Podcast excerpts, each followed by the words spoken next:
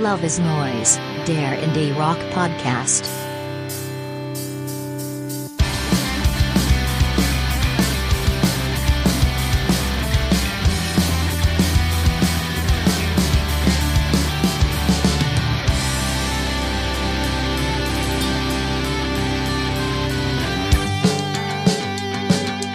Hallo und herzlich willkommen zur zwölften Folge von Love is Noise, dem Indie Rock Podcast. Ich bin Max und bei mir sind wie immer meine Co-Hosts Uli. Hallo Uli. Servus, Max. Und der Philipp. Ich ist auch grüße dabei. euch. Servus. Philipp. Hi. Es ist unsere zwölfte Folge. Wir haben ein ganzes Jahr lang durchgehalten und es ist auch die gewissermaßen die Kulmination all unserer Bemühungen dieses Jahres. Wir lassen unsere liebsten Alben des Jahres heute Revue passieren. Aber vorher muss ich natürlich fragen, was lag unter dem Weihnachtsbaum? Philipp. Ähm, das schönste Geschenk war wahrscheinlich von meiner Tochter. Das waren zwei 50-Cent-Stücke, äh, sehr wunderbar verpackt. Und das spannendste Geschenk war wahrscheinlich von meinem Bruder, der mir äh, den Roman, den Tatsachenroman äh, Erebus endlich mal gekauft hat von Michael Pellin, den wir alle noch kennen als äh, Mitglied von Monty Python, der ja aber auch ein wunderbarer Geograf und äh, Geschichtenerzähler ist. Und freue mich schon darauf, das mal zu lesen. Und worum dreht sich das? Äh, über das berühmte Forschungsschiff Erebus, glaube ich. Frag mich nicht genau. HMS Erebus und die Fahrten um die Welt. Ich Okay, bin mir ich nicht ganz erwähne an dieser Stelle nicht, dass ich Geschichtslehrer äh, ausgebildeter bin. ähm, ich habe den Namen schon mal gehört. Ähm, Uli, unter deinem Weihnachtsbaum. Da, da lag viel. Da lag unter anderem eine neue Uhr. Da lag unter anderem ein äh, Gutschein für eine Trainerstunde im Tennis, die ich morgen früh absolvieren werde, weil ich im fortgeschrittenen Alter versuchen will, mir neue Sportarten anzueignen. Und ich habe noch wirklich noch nie Tennis gespielt. Mal schauen, ob man das noch erlernen kann. Dein Körper tut dir noch nicht genug weh. Ja, äh, der muss, der muss jetzt wieder fitter werden, der Körper. Guten Vorsätze fürs neue Jahr. Also ich probiere das mal aus. Ja, Und zum ich, Glück verletzt man sich im Tennis ja nie. Ja. Gute Wahl. Geht da nicht auf die Arme oder so. Ich habe unter anderem verschenkt äh, Karten für Tori Amos im April in München in der Isar Philharmonie. Die habe ich nämlich noch nie gesehen. Also ist auch ein bisschen Eigennutz dabei bei dem Geschenk. Und ich selber habe mir geschenkt, ich beschenke mich dann immer auch selber, äh, die Celtic Frost LP-Box. Sagt euch das was? Legendäre Schweizer Metalband aus den 80ern, wegweisend. Die haben eine ganz herrliche Box gemacht mit ihren, die, äh, mit ihren Platten aus den 80er Jahren, die drei Wegweisen, plus allerhand äh, Singles und 10 Inches und sonstiges Zeug mit drin. Also sowas erfreut mein Herz. Ich fühle mich dann in meine Kindheit zurückversetzt. Und es gibt eigentlich nichts Besseres, als unter den Christbaum sowas zu legen. So eine Black Metal Box kommt gut. Fein. Ähm, Ich werde euch nicht im Podcast Ja. damit belästigen, ich verspreche es euch. Alles gut. Ähm, ich habe einen Gutschein für den Fahrradladen bekommen, weil ich da jedes Jahr allein für die Reparaturen in den Kundendienst immer schon ein paar hundert Euro lasse. Das brauche ich. Ähm, und äh, von meiner Frau eine Karte für Death Cab for Cutie in München. Sehr schön. Auch schön. Im März, glaube ich, ja. Da freue ich mich auch schon sehr. Nur wenn ich mitnehme, weiß ich noch nicht. Ach, ich Nein, kann, ich kann vielleicht noch erwähnen, äh, originelle Geschenke, die man verschenkt hat. Mein Bruder hat von mir ähm, ein Best-of von Weird Al Yankovic bekommen und eine Mao-Bibel. Kann man, kann, man, kann man brauchen. Gell? Die beiden Dinge, die man braucht im Leben. Für die einsame Insel.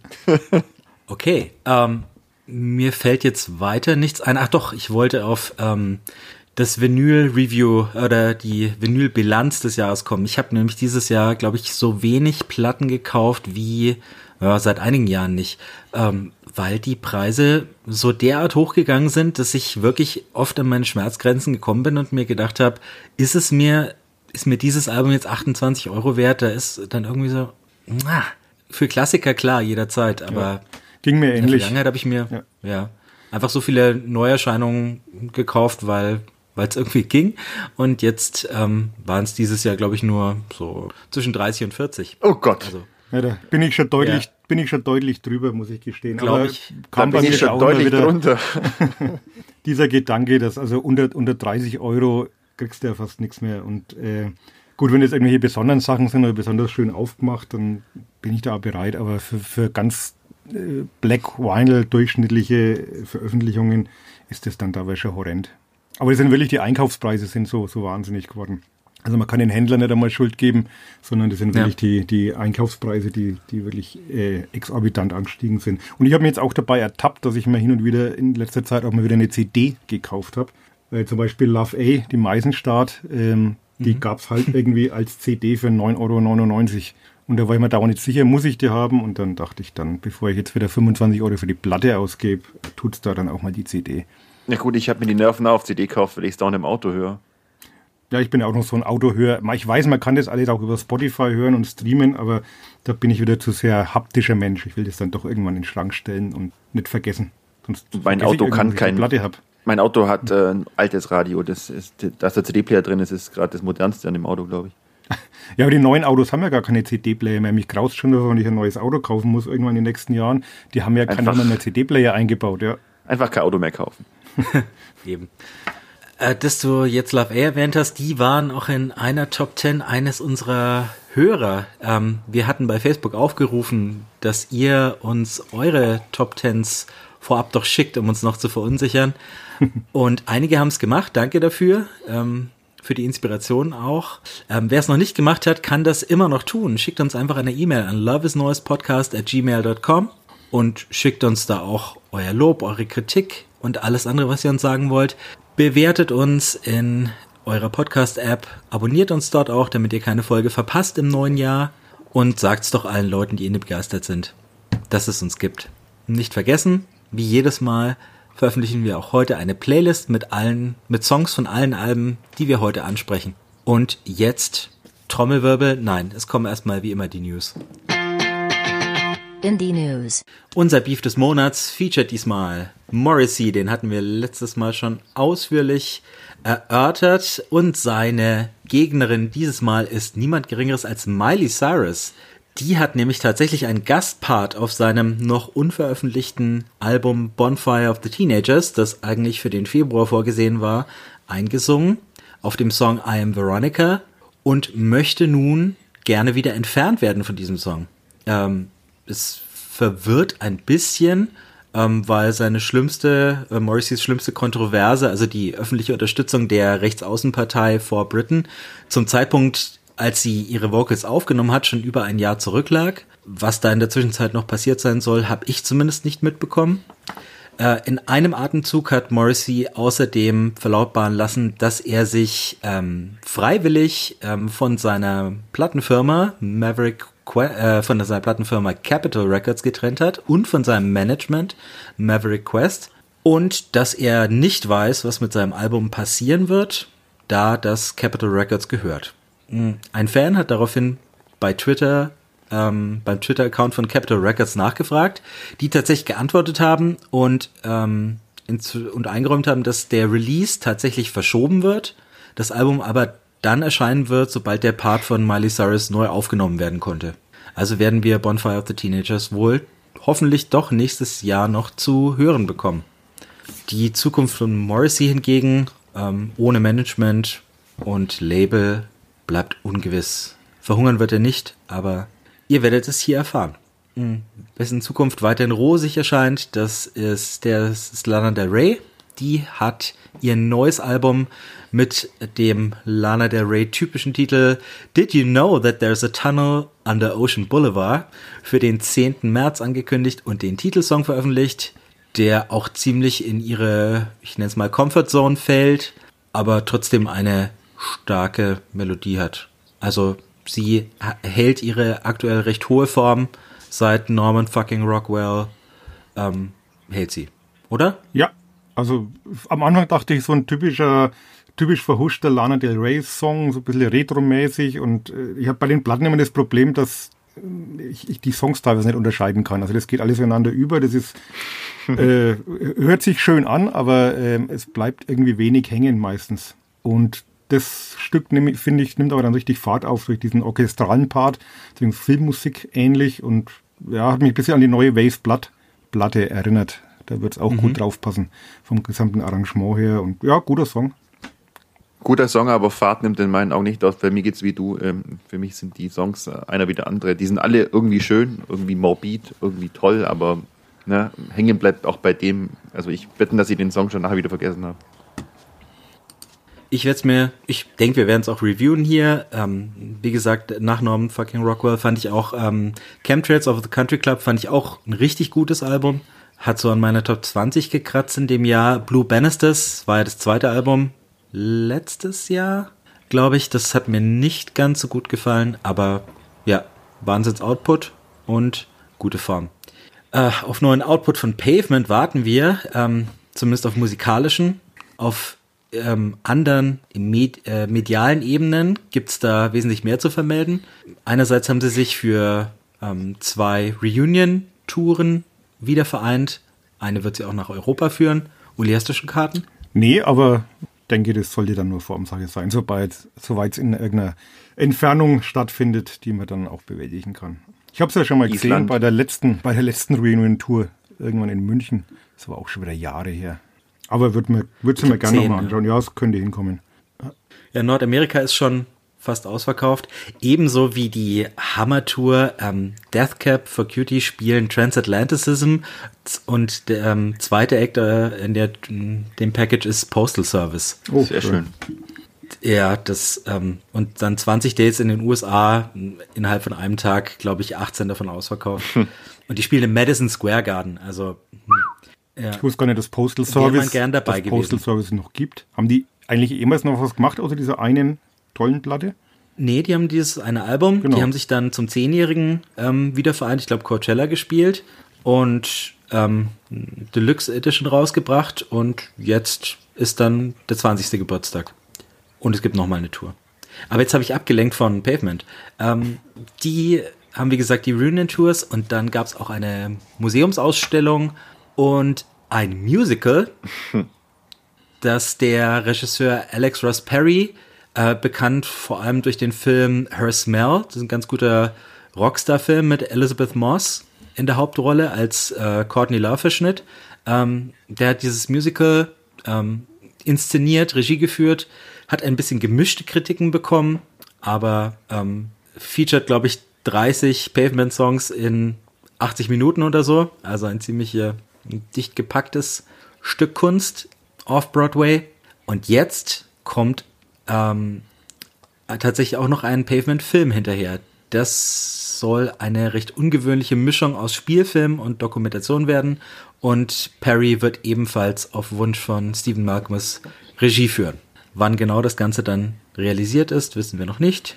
Aber da können wir ja dann mal eine Film statt einer Plattenkritik wagen. Kann man sich so bestimmt anschauen. Ich habe erst kürzlich ja. die Dinosaur Junior den Film mal mir gegönnt, der auch sehr schön ist. Kann ich auch nur empfehlen, Und ja. Pavement würde ich mir auch anschauen. Aber kein Musical. Ich hasse Musicals. Geht mir ähnlich. Ich finde es nur krass, dass ich mich, ich schimpfe mich Cineast, aber habe noch nie was von Alex Ross Perry gehört und habe auch The Smell noch nie gesehen, obwohl ich ein großer äh, Lisbeth, Lies, ja. Lisbeth Moss-Fan bin seit äh, Handmaid's Tale. Äh, muss ich unbedingt mal nachschauen, wie der ist. Mhm. Ja, der war echt unterhaltsam. Okay. Und die letzte Nachricht schon, Ihr merkt, die, ähm, der Dezember war etwas slow. Drangsal, hören auf, nicht. Tatsächlich ähm, hatte ähm, Max Gruber über sein Instagram-Account ein Statement geteilt, dass er zumindest unter dem Namen Drangsal aufhören wird, Musik zu machen und dass man ihn von ihm aber an anderer Stelle wieder hören würde. Und inzwischen, äh, ich hatte das tatsächlich in den Visions News gelesen und um das dann für die heutige Sendung nochmal zu rekapitulieren, bin ich wieder auf den Artikel gegangen, der dann ersetzt war durch folgendes Statement. Eine frühere Version dieses Artikels behauptet an dieser Stelle anhand einer Instagram-Story, dass Max Gruber alias Drangsal das Ende seines Soloprojekts gekannt gegeben hätte. Gruber bestätigte uns gegenüber, dass dies nicht der Fall ist. Okay, ähm, also der Rücktritt vom Rücktritt, aber der Instagram-Kanal, der Klarheit, der mehr Klarheit schaffen könnte, der ist inzwischen gelöscht. Also alles sehr mysteriös. Diese verwirrende Social Media Welt. 2023. Ja. Hm. Wäre ja schade. Wäre ja schade. Alles möglich. Erlaubt sich Elon Musk einen Scherz? Der Elon. Einen weiteren. Let this sink in. Okay, das waren die News für dieses Mal und jetzt darf der Trommelwirbel kommen, denn wir sind bei unserem Headliner angekommen. Unsere persönlichen Alben des Jahres. Der Headliner. Bevor es losgeht, aber eine wichtige Frage zum Prozess. Wir ähm, das ist ja keine Willkür, mit dem wir diese Top 10 zusammenstellen. Also zumindest im Fall von mir und vom Uli. Aber ähm, wie seid ihr denn, wie seid ihr denn auf eure Top 10 gekommen? Wie habt ihr sie erarbeitet? Habt ihr ein spezielles Verfahren etabliert? Sch Schweiß, Schweiß und Tränen. Ich glaube, es gibt nichts, was mich mehr beschäftigt das ganze Jahr über als diese Top 10, aus denen ich gerne Top 20 oder so machen würde, aber das ist ja uncool. Aber ich habe da wirklich ein System entwickelt. Ich äh, notiere mir in einem Word-Dokument alle Plattenkäufe das Jahr über und im Monat. Auch um ein wenig den Überblick zu behalten, gebe ich auch zu, was man denn eigentlich so gekauft hat und Geld ausgegeben hat wieder. Und dann muss ich am Jahresende, muss ich dann eben diese lange Liste einfach zusammenlöschen. Und irgendwann bleiben dann halt noch so 40 Platten übrig und irgendwann sind es dann noch 30 und dann geht es ans Eingemachte. Dann kämpfe ich, hatte Kämpfe mit mir aus und überlege dann immer, ob der jeweilige Interpret jetzt beleidigt wäre, wenn ich ihn nicht in meiner Top-10-Liste habe und äh, habe dann wieder Gewissensbisse und rein und raus. Also das ist wirklich bei mir so ein Prozess, der sich über Tage hinzieht. Und irgendwann am Schluss kommen dann zehn, zehn Platten raus. Und wenn ich, Man muss dazu ja, sagen, dass du mit fast allen Rockstars per Du bist, ne? weil die noch leben. Beleidigt werden sonst. Da habe ich es leichter, weil ich kann äh, nur kurze kennen. Nachfrage. Darf ich kurz zum Uli nachfragen? Ja. Ähm, wie machst du es mit Alben? Ich habe das jetzt auch bei meiner Top 30 gehabt. Es gibt manche Platten, die tatsächlich noch nicht erschienen sind. Ähm, fallen die dann automatisch aus der Berücksichtigung raus oder hast du eine Wantlist, die du auch noch mit einbeziehst? Ja, die habe ich auch noch. Also ich habe zum Beispiel eine, ja, ich will jetzt noch nichts verraten, aber eine Platte, nee. die in meinen Top 10 ist, äh, habe ich immer noch nicht zu Hause, habe sie aber bestellt beim Plattenhändler meines Vertrauens und muss ja irgendwann mal abholen. Okay. Aber die werden schon, wird schon alles berücksichtigt, immerhin. ja, ja. Okay, Philipp, verzeih. Ich gestehe, dass, äh, dass ich meistens schon beim Hören der Platte weiß, das muss auf jeden Fall in die Top 10 mit rein, falls es noch Top 10 geben muss. Äh, hm. Probleme macht mir eher diese, diese Rangfolge, die manche Leute verlangen. ähm, Äh, deswegen, äh, ich sag mal so, bei meiner Top 10 sind die ersten vier Plätze auf jeden Fall sicher. Der Rest ist dann mehr so geschuldet. Ja, der Rest ist dann eher zufällig verteilt. Aber was zehn gute Platten des Jahres fällt mir nicht wirklich schwer, weil es gab dieses Jahr es war so mittelprächtig in meinen Augen. Es war jetzt nicht das, das Wahnsinnsjahr, was Platten angeht. Ich hätte, glaube auch gar nicht eine Top 30 erstellen können, weil ich, wenn ich gar keine 30 Platten finden würde, die ich wirklich äh, ja, mehr erwähnen würde. Ich, ich käme vielleicht diese auf 20. Aber es ist ganz interessant, wenn man dann mal so zurückblickt. Also Max und ich, wir schreiben ja beide auch noch für ein berühmtes Bamberger Stadtmagazin wo wir auch immer unsere Top Ten äh, machen. Ich habe die bislang auch immer eher alphabetisch oder chronologisch gehalten. Heuer musste ich sie erstmals auf speziellen Wunsch einer einzelnen Person äh, durchnummerieren, was mich noch mehr Schweiß und Training gekostet hat. Aber es ist ganz interessant, finde ich, wenn ich mir jetzt, also ich mache das Spiel hier ja wirklich seit, keine Ahnung, 30 Jahren, wenn ich mir jetzt so diese Top Tens anschaue von vor 10 Jahren oder vor 20 Jahren, was für da in meinen Top Ten äh, gelandet sind, an die ich mich überhaupt nicht mehr erinnern kann. Oder wo ich aus heutiger Sicht sage, oh Gott, und so ist es mit dieser Top 10 eigentlich auch. Ich glaube, wenn ich sie in zwei Wochen machen müsste, wird sie schon wieder nicht komplett anders ausschauen, aber äh, mit Sicherheit auf einigen Plätzen schon wieder vertauscht oder durch andere Platten ersetzt. Also es ist eine, ist eine wie, wir, wie wir Sportreporter sagen, die aktuelle Tabellensituation ist eine Momentaufnahme. Nichts gegen Age-Blocks, Uli. Das ist auch nicht schlimm. Das so, so tief bin ich nie gesunken. Fuck the facts. Okay, ich, ähm, ich mache mir auch eine Liste übers Jahr hinweg schon von allen Alben, die ich gut finde. Ein Album finde ich gut, wenn ich drei Viertel der Songs gut finde. Und am Jahresende nehme ich diese Liste her und höre mir diese Platten nochmal durch. Es waren dieses Mal, dieses Jahr 150 ungefähr.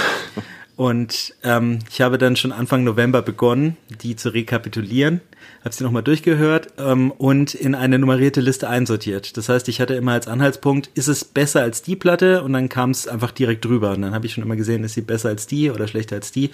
Und habe so eine ungefähre Randfolge dann, hat sich dann eben herauskristallisiert.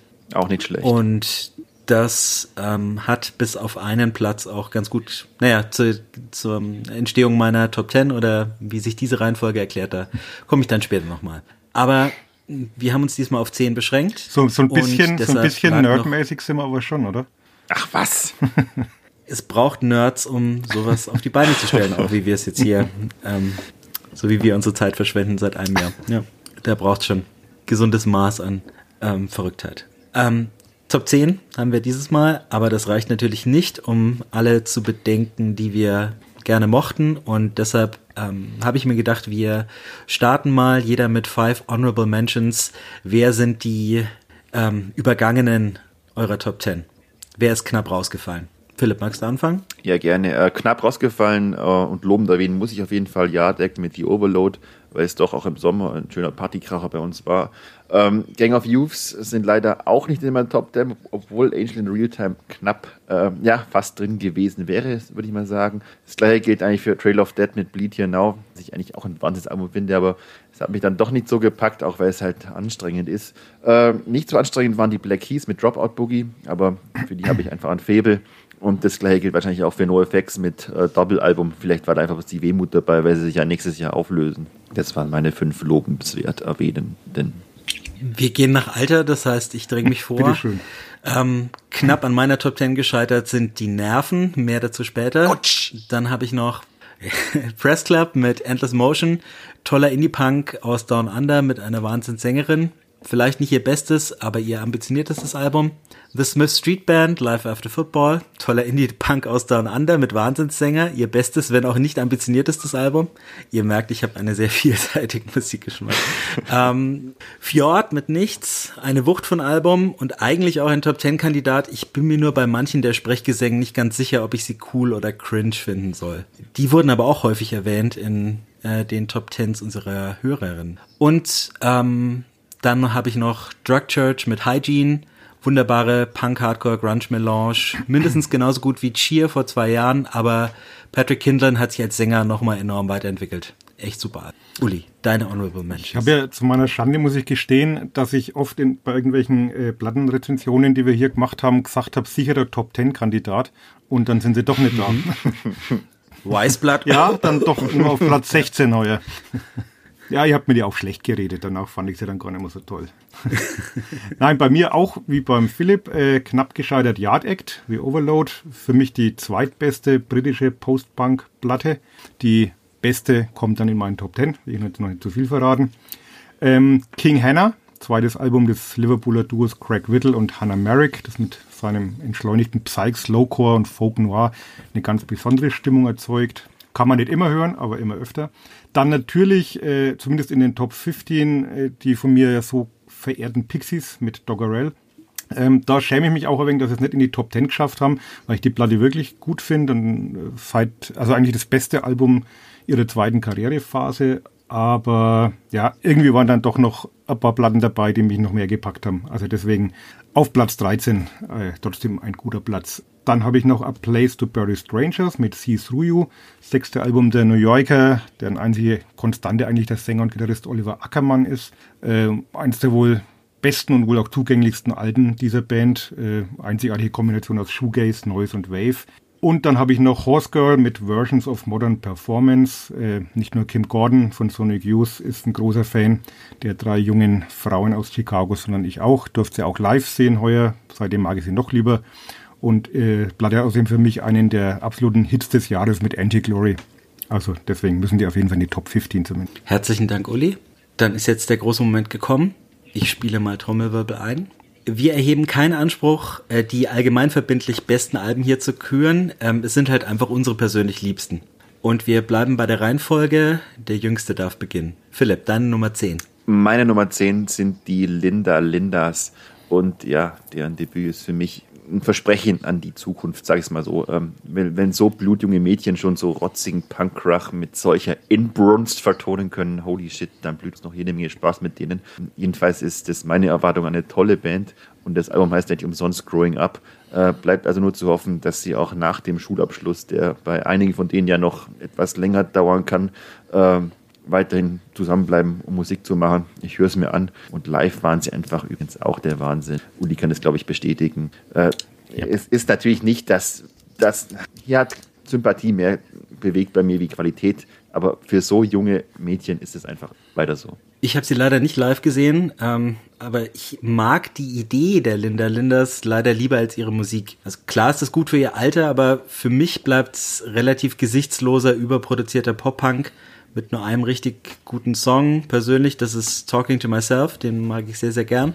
mit mehr Mut zur Garage, mehr Wut statt Bubblegum und mehr Mut zu Lyrics, die tatsächlich die Weltsicht einer 14-Jährigen widerspiegeln, hätte das ein echt großer Wurf werden können. So ähm, würde ich das unter ferner Liefen verbuchen, wenn ich nicht um das Alter der Damen wüsste. Bei mir auch im erweiterten Kreis nur, wie gesagt, mit Philipp bei Rock im Park live gesehen und also großen Respekt, was die Mädels in dem Alter gerade auf der Bühne abliefern. Die Platte, ja, schöner, schrammeliger Girlpunk, ähm, lebt bisschen von dieser naiv-kindlichen Spielfreude und hat auch sicherlich so einen gewissen Niedlichkeitsfaktor. Aber ich finde auch auf Platte hat es schon noch Luft nach oben. Also ich finde, man hört sich dann auch relativ schnell satt. Und ich bin aber gespannt aufs nächste Album. Äh, wie gesagt, die sind ja wirklich noch sehr jung. Und ähm, dieses, äh, der Schlusstrack Racist, Racist Sexist Boy äh, lässt ja ahnen, dass da schon auch eine gewisse Attitüde und Haltung dahinter steht, die man vielleicht noch ein bisschen entwickeln muss. Also auch sehe es auch so eher als Versprechen für die Zukunft. Nette Platte, aber jetzt bei mir nichts für die Top Ten. Dann bin ich mit meiner Nummer 10 dran. Das, ähm, ja, eigentlich war dieser Spot bis zu einer schicksalshaften Autofahrt letzte Woche von den Nerven belegt. Und schon Wochen davor habe ich über diesen zehnten Platz gebrütet, nachdem sich die Top 9 fast wie von selbst geschrieben hat. Ich habe wirklich 20 Kandidaten, ähm, die ich nochmal angehört habe, aber keiner hat geklickt. Also waren die Nerven gewissermaßen ein Platzhalter. Und dann fuhr ich los am Heiligabend zu den Schwiegereltern. Frau und Kind waren schon da. Ähm, ich halte an der Ampel, kurz nachdem ich losgefahren bin. Die Nachbarn kommen über die Straße. Ich möchte ihnen frohe Weihnachten wünschen. Ähm, lasse mein Fenster runter und ziehe meinen Anwohnerparkausweis in meine Tür ein. der auch dort geblieben ist äh, bis heute. Ähm, ich ähm, fahre weiter. Ähm, ein Vogel knallt mir gegen die Windschutzscheibe. Die, ich muss die Blutflecken mit, äh, ähm, mit den ähm, Scheibenwischern entfernen ich war gleichzeitig amüsiert, deprimiert und melancholisch, als ich dieses Album anmachte und dann hat es einfach Klick gemacht. Es geht um MJ Landermans Boat Songs. Äh, dieses, ähm, diese Genese des zehnten Platzes beweist für mich nochmal die Kontextabhängigkeit von der Musikrezeption, ähm, die dieser ohnehin maßlosen Subjektivität nochmal einen doppelten Boden verleiht weil die Umstände, in denen man ein Album hört, einfach so viel beitragen dazu, wie man es empfindet. Aber zur Platte. Hauptberuflich ist MJ Landerman Gitarrist bei der Shoegaze Folk Grunge Band Wednesday. Auf seinem Solo-Studio-Album-Debüt macht er eine Mischung aus Alternative Country und Indie Rock mit leicht hysterischen Vocals, die manchmal ein bisschen an Neil Young erinnern und extrem tollen Gitarrenmelodien. Dabei pendelt er Catchiness und Noise, ruhige und rockige Parts, Fuzz und Twang perfekt aus und gelangt in seinen eher schelmischen Texten auch immer wieder zu tieferen, tragischen Wahrheiten. Ähm, ja, ein Album, das ich oft gehört habe und dann, es gibt sie noch, diejenigen, die erst beim zehnten Mal oder so wirklich zünden. Das war eins davon. Habt ihr es noch gehört? Ich habe es noch gehört, wenn auch nicht so intensiv wie du. Und du hast dir gesagt, man braucht Kontext. ähm, da bräuchte ich viel mehr Kontext, glaube ich, weil mich hat das alles relativ kalt gelassen. Wenn Neil Young, dann ein ziemlich nerviger Neil Young, auch wenn ich wirklich gestehen muss, dass einige von diesen Gitarrenfiguren sehr schön anzuhören sind, aber äh, hat mich äh, nicht berührt, leider. Ja, vielleicht liegt es daran, dass mir kein Vogel an die Windschutzscheibe geflogen ist. Äh, ich habe es auch im Auto gehört. Ähm, der, der Opener, dieses Hangover-Game, habe ich gedacht, oh ja, schön. Und dann habe ich die Platte ein bisschen verloren. Also es ist dann viel an mir vorbei geplätschert, sage ich mal. Und eigentlich bitter, weil so die Referenzen, die mir so durch den Kopf gegangen sind, Pavement, Bill to Spill, Parket Chords, Guided by Voices, Wave Pictures, waren so Assoziationen, eigentlich alles Bands, die ich gern mag und eigentlich möchte ich diese Platte mehr mögen, als ich es tatsächlich tue.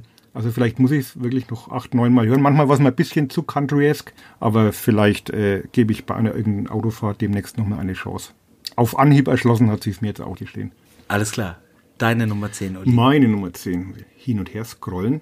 Ja, meine Nummer 10, äh, eine Platte, die ich auch hier im Podcast damals vorgestellt hatte, äh, Jamie T, The Theory of Whatever.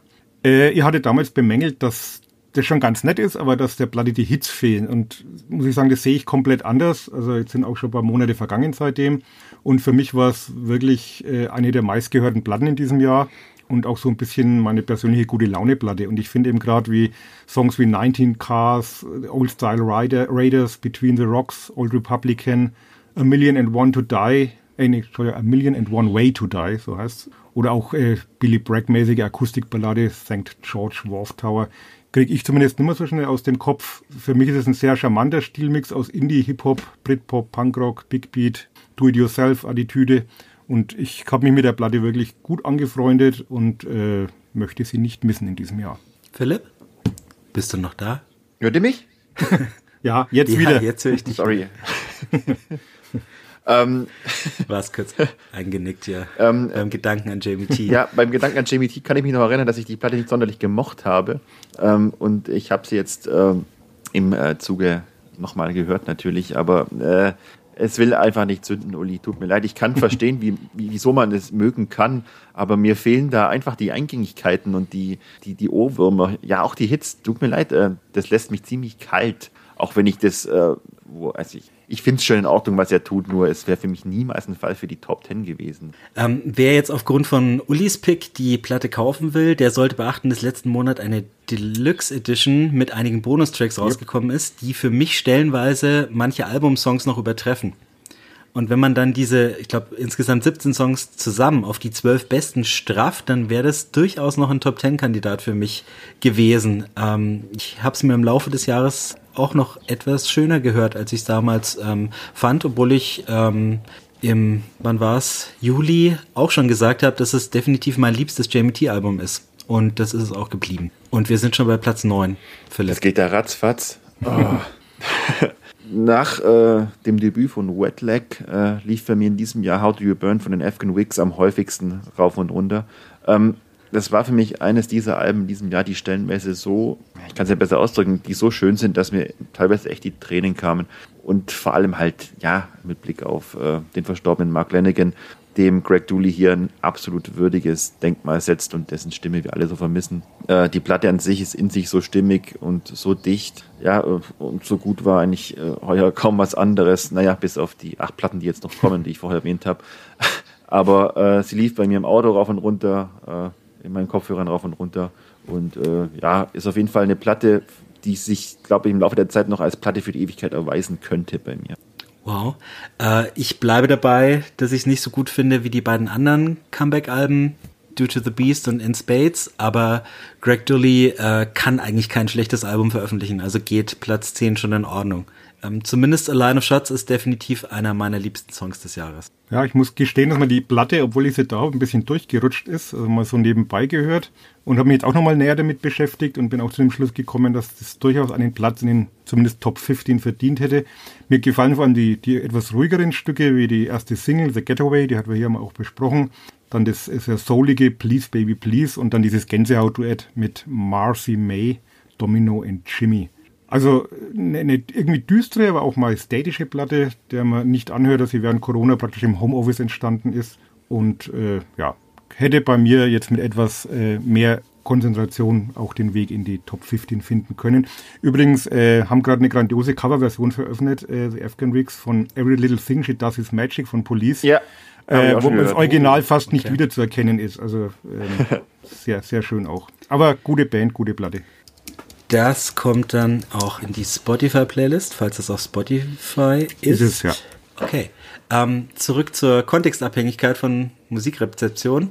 Superchunks Wild Loneliness war meine Sommerplatte 2022. Ich habe sie wirklich rauf und runter gehört und als es ans Listmachen ging, blind an Nummer 5 gesetzt. Und dann habe ich sie vor kurzem nochmal gehört und dieser einst so sonnendurchtränkte, tiefenentspannte, angenehme Windhauch einer Platte hatte angesichts der Minustemperaturen einiges von seiner Strahlkraft eingebüßt und wirkte stellenweise fast etwas seicht. So ging es zwar ein paar, Plätze jetzt nach unten auf neun, aber die Qualität dieses Albums bleibt für mich unbestritten und im 34. Jahr der Bandgeschichte ein Naturphänomen. Es beginnt mit drei der stärksten Refrains ihrer Karriere und selbst der etwas schwächere Mittelteil hält in jedem Song mindestens ein wunderbares Detail bereit.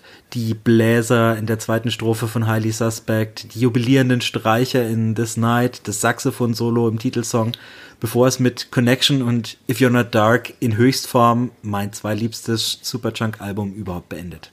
Dem möchte ich mich anschließen. Äh, Wäre auf jeden Fall in meiner Top 20 gelandet, wenn ich eine Top 20 erstellt hätte. Äh, du hast alles gesagt, was es gibt. Es ist generell ein Jahr der, der großen alten Helden geworden und von dem her gehören auch Superchunk dazu. Ja, schöne Platte. Mein Problem ist, ähm, dass ich Superjunk, weiß nicht, wie oft schon in irgendwelchen Top Tens gehabt habe in den letzten Jahrzehnten, dass ich da schon immer automatisch ein bisschen Abstand nehme von diesen alten Helden, um nicht, also sonst würden die, die Top Ten irgendwie jedes Jahr gleich ausschauen. Äh, Finde es aber auch auf jeden Fall eine, eine sehr gute Platte, auch mit, mit vielen kleinen Hymnen, Endless Summer und The Floor. Also richtig gute, typische 90er Jahre Indie-Gitarrenrock-Platte. Aber sie unterscheidet sich jetzt, finde ich, qualitativ gar nicht so sehr von den zehn Alben davor. Also ich mag die Band gern, ich kann jede Platte von denen hören. Sie ist vielleicht ein Ticken besser, aber jetzt auch nicht so äh, revolutionär, dass es bei mir für die Top 10 gereicht hätte. Was hat denn bei dir für Platz 9 gereicht? Bei mir für Platz 9. Runter scrollen. Ja, da haben wir nämlich jetzt das äh, meiner Meinung nach beste britische Post-Punk-Album in diesem Jahr. Die Fontaines DC mit Skinty 4. Auch eine Platte, die ich hier vorgestellt habe. Und für mich so das typische Beispiel eines Albums, das man vielleicht anfangs ein bisschen unterschätzt hat und das dann im Laufe eines Jahres aber zumindest bei mir immer mehr gewachsen ist. Und ich finde es so gut, weil es vor allem mit den Erwartungen bricht und versucht, neue Wege zu gehen. Es ist schon deutlich düsterer und auch ein wenig sperriger noch als die Vorgänger Doggerel in der Hero's Death. Und es lebt vor allem von seiner Atmosphäre und diesen immer etwas gelangweilt klingenden, monotonen und dadurch aber sehr hypnotischen Gesang von Grian oder Grian Chatten. Und äh, Jackie Down the Line und Roman Holiday gehören für mich inzwischen zu den Songs des Jahres. Also wie gesagt, ein typisches Beispiel für eine Platte, die, die ich am Anfang auch ganz nett fand, ganz okay fand. Und äh, je öfter man sich damit beschäftigt, desto mehr zieht sie einen in ihren, in ihren Bann. Und deswegen ein verdienter neunter Platz bei mir. Ich stimme zu, dass Jackie Down the Line zu den Songs des Jahres gehört, aber was ich glaube damals schon gesagt habe im Podcast, das Ganze ist mir einfach zu arty-farty und ich verstehe es nicht. Oft ist es einfach, ja, nicht nur sperrig, sondern einfach nur zu verkopft, als dass ich daran noch Spaß haben könnte. Und ich fand das Vorgängeralbum um einiges besser. Mhm. Tatsächlich ist das Album für mich im Laufe des Jahres etwas gewachsen, aber es gibt nach wie vor Momente, wo mich Grian Chattons Stimme einfach abturnt ich weiß schon, dass er das absichtlich macht, ähm, aber schließlich hat er zum Beispiel auf ähm, Oh Such a Spring vom Vorgänger Heroes Death bereits bewiesen, dass er Töne treffen kann, wenn er will. Wenn er will. Mm, auch instrumental fand ich den Vorgänger interessanter, obwohl der ja schon eine ganz andere Kerbe gehauen hat als das Debüt Dogrel, das damals 2019 eine Top Ten Platte für mich war. Und so finde ich Skinty 4 keinen Reinfall, aber es bleibt für mich ihr schwächstes. Philipp, deine Nummer 8. Ja, und ich behaupte, dass Doggerel nach Surfer Rosa und Doolittle das beste Album vom schwarzen Francis und seiner Partytruppe ist. Ähm, wie ich nachher äh, auch noch erklären werde, äh, ist es im besten Sinn ein klassisches Album und zwar ein klassisches Pixies Indie-Rock-Album. Ähm, und das haben die Pixies auch dieses Jahr wieder geschafft. Es war halt so ein verdammt unsicheres Jahr und ich habe mich einfach nur, ja, ich, ich wiederhole es, ich habe mich an alten Helden festgehalten. Äh, nur mit dem Unterschied, dass manche alte Helden einfach nicht mehr gut klingen und im Sinne der Doggerel-Platte heißt es, es klingt immer noch dringlich, es klingt immer noch relevant. Ja, es klingt auch ein bisschen altersmilde und es ist wenig Wahnwitz von früher dabei, aber das verbuche ich einfach mal hier unter, unter Reife oder Weisheit und ich finde es einfach herrlich. Äh, ja, Doggerel ist das beste Pixies-Album seit 31 Jahren. Das klingt aber leider besser als es ist, denn mit der Energie und Unberechenbarkeit der klassischen Alben, übrigens auch von Bossa Nova und Trompe Le Monde, Philipp, die du nochmal anhören solltest, Nein. haben sich hier auch wirklich nichts äh, mit am Hut. Ähm, wenn man sie allerdings nicht am eigenen Frühwerk misst, dann ist das hier ein durchaus solides, wenn auch auf Dauer für mich etwas behäbiges Indie-Rock-Album. Ja, ich hatte ja vorhin schon. Uli, du hast deinen Senf schon dazu gesagt, gegeben. Genau. Deshalb ähm, gehe ich zu meiner Nummer 8. Das sind äh, die Band Ditz aus Brighton, D-I-T-Z. Ähm, die hatte ich im März bei Kurz und Gut erwähnt. Und leider haben sie mit ihrem Debütalbum The Great Regression seitdem nicht annähernd die Aufmerksamkeit bekommen, die sie meiner Meinung nach verdient hätten. So angriffslustig klang Post-Punk dieses Jahr sonst nur auf Most Normal, der Jilla Band, ehemals Girlband. Gleichzeitig so vielseitig, aber nirgends. Von Geschrei bis Spoken Word, von Monster Riffs zu tanzbarem Groove. Man sieht die Musiker in jedem Moment sardonisch grinsend vor seinem geistigen Auge und dieses Album transpiriert förmlich eine düstere Coolness und Gefahr mit quasi jeder Note.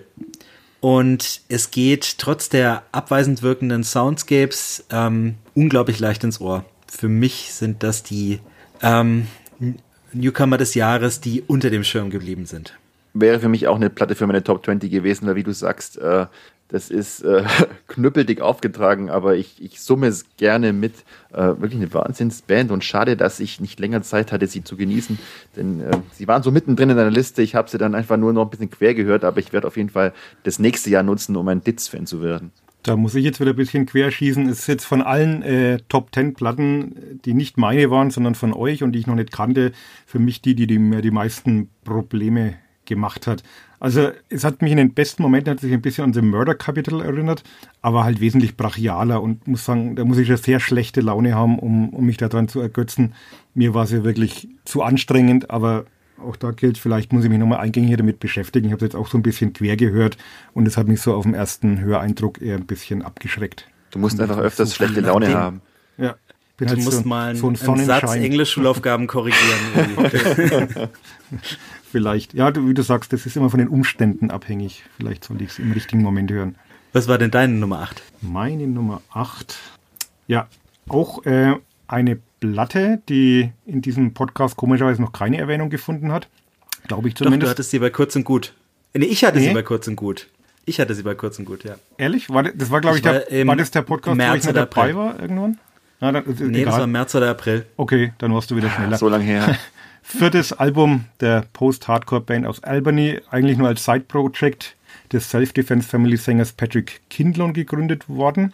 Ähm, ja, verbinden breitbeinige Monsteris mit so einem eigenwillig kehligen Gesang und hymnischen Refrains, pendeln zwischen sperrigen Postpunk und eingängigen Poppunk und haben auch textlich einiges zu sagen, auch wenn die Grundstimmung des Albums schon eher düster und, und desillusioniert ist. Aber für mich mein persönliches Lärmalbum des Jahres, äh, ist mich manchmal auch so ein bisschen an Fakt, Fakt ab erinnert, die ich auch sehr gern mag das Teil hat wirklich Monster-Riffs drin und ich finde es eigentlich auch gut, nur ich habe ein großes Problem mit der Stimme. Das ist nicht was krächzig, das ist für mich nervig und nach spätestens zwei Songs muss ich es ausstellen. Deswegen tut es mir fast leid, aber leider nicht meins. Ich habe vorhin schon alles gesagt. Hammerplatte. Ein bisschen mehr zu sagen habe ich nächsten Monat, wenn wir dann unsere Songs des Jahres ansprechen. Und kommen wir doch nun zu Platz 7, Philipp. Sons des Jahres oder Sons des Jahres. Naja, jedenfalls äh, eine Band namens Sons und dem Album Sweet Boy, eine Band, auf die ich wie so viele zuvor im äh, Visions, äh, Visions gestoßen bin. Und eine Single samt Video namens Nothing haben dann auch gereicht. Jetzt bin ich Fan von diesen jungen Belgiern, die ich jetzt mal als äh, auch als Euro-Idols bezeichnen könnte. Weil hier kracht es an allen Ecken und Enden, äh, dann aber zeigt sich mal wieder ja, extrem verletzlich. Perfekte laut-leisen-Dynamiken ähm, Wut neben Verzweiflung und trotz Noise und Postpunk der absolut ansteckenden Art. Äh, tolle Platte, tolle Band, Amen. Mehr davon bitte. Am um, Suns Put the Punk in Postpunk habe ich aufgeschrieben. Yes. Geile Platte, nicht konsistent genug für meine Top 10, aber macht über sehr weite Strecken richtig Bock und ist definitiv eine Steigerung gegenüber dem Debüt. Und dementsprechend gespannt bin ich auf die nächste und hoffe, sie bewahren sich ihre Wut. Amen. War mir klar, dass der Philipp die nimmt, weil die waren ja auch Vorband von Jack White. ich finde interessant, dass wir zwei belgische Bands in unseren Top Ten haben, ohne Komisch, jetzt die andere, die andere vorwegzunehmen. Die kommt ja dann bei Max noch. Ähm, ja, absolutes Brett, versprüht eine Wahnsinnsenergie, sehr hektisch, schielt so ein bisschen auf die Inseln Richtung Idols oder Shame. Finde ich aber ohne, ohne ganz ranzukommen. Nothing und Momentary Bliss sind Hits und live äh, bestimmt ein Erlebnis. Auf Albumlänge ist mir auch diese Platte ein bisschen zu anstrengend. Also live würde ich es mir gerne mal anschauen, aber teilweise geht es dann auch wegen so Stoner-Rock-Gefilde ab und das äh, hat mich dann eher wenig angestrengt. Aber gute Platte, ist okay. Dann bin ich bei meiner Nummer 7. Gang of Youths gerieren sich auf ihrem dritten Album Angel in Realtime quasi als Antithese zu den Pixies. Sie strotzen nämlich nur so vor großen Ambitionen und erreichen ihr Ziel dabei in den meisten Fällen auch wirklich. Die Liebe zum Detail, mit der hier indigene Sounds und Rhythmen völlig organisch in weltumarmende Rocksongs eingewoben werden, ohne kitschig zu wirken und so die biografische Revue des Lebens von Sänger Dave Lopepes Vater stimmungsvoll untermalen, habe ich so jedenfalls noch nie gehört. Und das ist in vielen Momenten wirklich aufrichtig rührend und hätte für mich auch einen Platz im oberen Drittel dieser Liste sicher gehabt, wenn ein paar mehr Gitarren das Ganze angeschoben hätten, wie noch auf dem Vorgänger Go Farther in Lightness, der damals mein Album des Jahres war. Gehört haben muss man Angel in Realtime aber auf jeden. mir ist, wie gesagt, mein Platz 12 und äh, ich hasse den Begriff Weltmusik, aber das hier ist richtig geile Weltmusik. Und der Uli sagt Ja. vielleicht später noch was zu diesem Album. Soll ich später noch was sagen? Wenn du magst. Du kannst mir auch was zu deiner Nummer 7 sagen, vielleicht Komme stattdessen. ich, komm ich erst zu Nummer 7.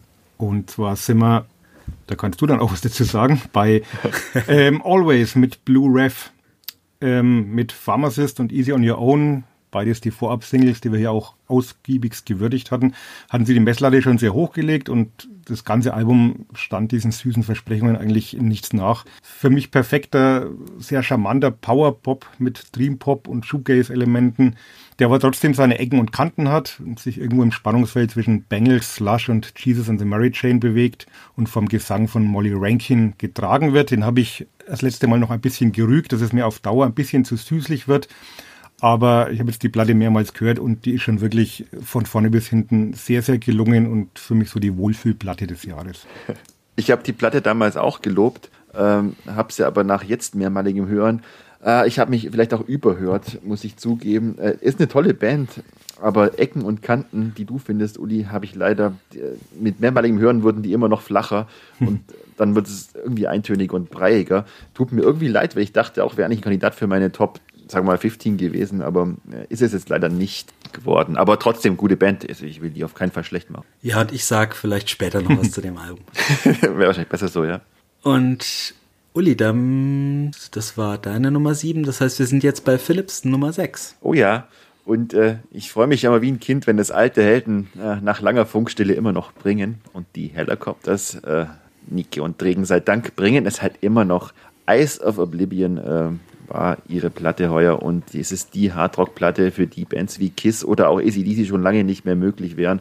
Einfach nur, weil, nicht nur, weil diese Bands viel älter sind, sondern auch, weil sie einfach keine Angriffslust mehr haben. Die haben sie eigentlich schon vor 30 Jahren verloren und dann ausgetauscht gegen, ja, gegen Gefälligkeiten. Äh, die Helicopters hingegen äh, klingen auf diesem Album aber sowohl als auch, also sowohl abgeklärt als auch bissig. Und darum danke für diesen Hurricane, einer klassischen Rock'n'Roll Hardrock-Scheibe im allerbesten Sinn. Hat wahnsinnig Spaß gemacht. Ich hätte sie gerne noch live gesehen, habe sie es aber nicht geschafft. Ich fand es tatsächlich auch ein ziemlich gutes Album, fand auch vier kleine Hits dabei, besonders Reaper Hurricane, Yes. Cannot Wait, äh, die, das bessere Beguiled als Smashing Pumpkins und The Precious On haben sie geliefert. Ansonsten sind sie vielleicht ein klein bisschen altersmilde geworden, aber ihr Können kann man ihnen nicht absprechen. Also wer auf diese Art von Schwedenrock steht, der wird hier definitiv fündig. Schließe ich mich an, eine Comeback-Platte mit hohem Spaßfaktor. Der Titelsong war mein musikalischer Luftgitarrenspielmoment des Jahres. Also äh, kann ich nur äh, das nicht mehr vorhandene lange Haar schütteln. Ähm, ist schön oldschool, aber nie altmodisch.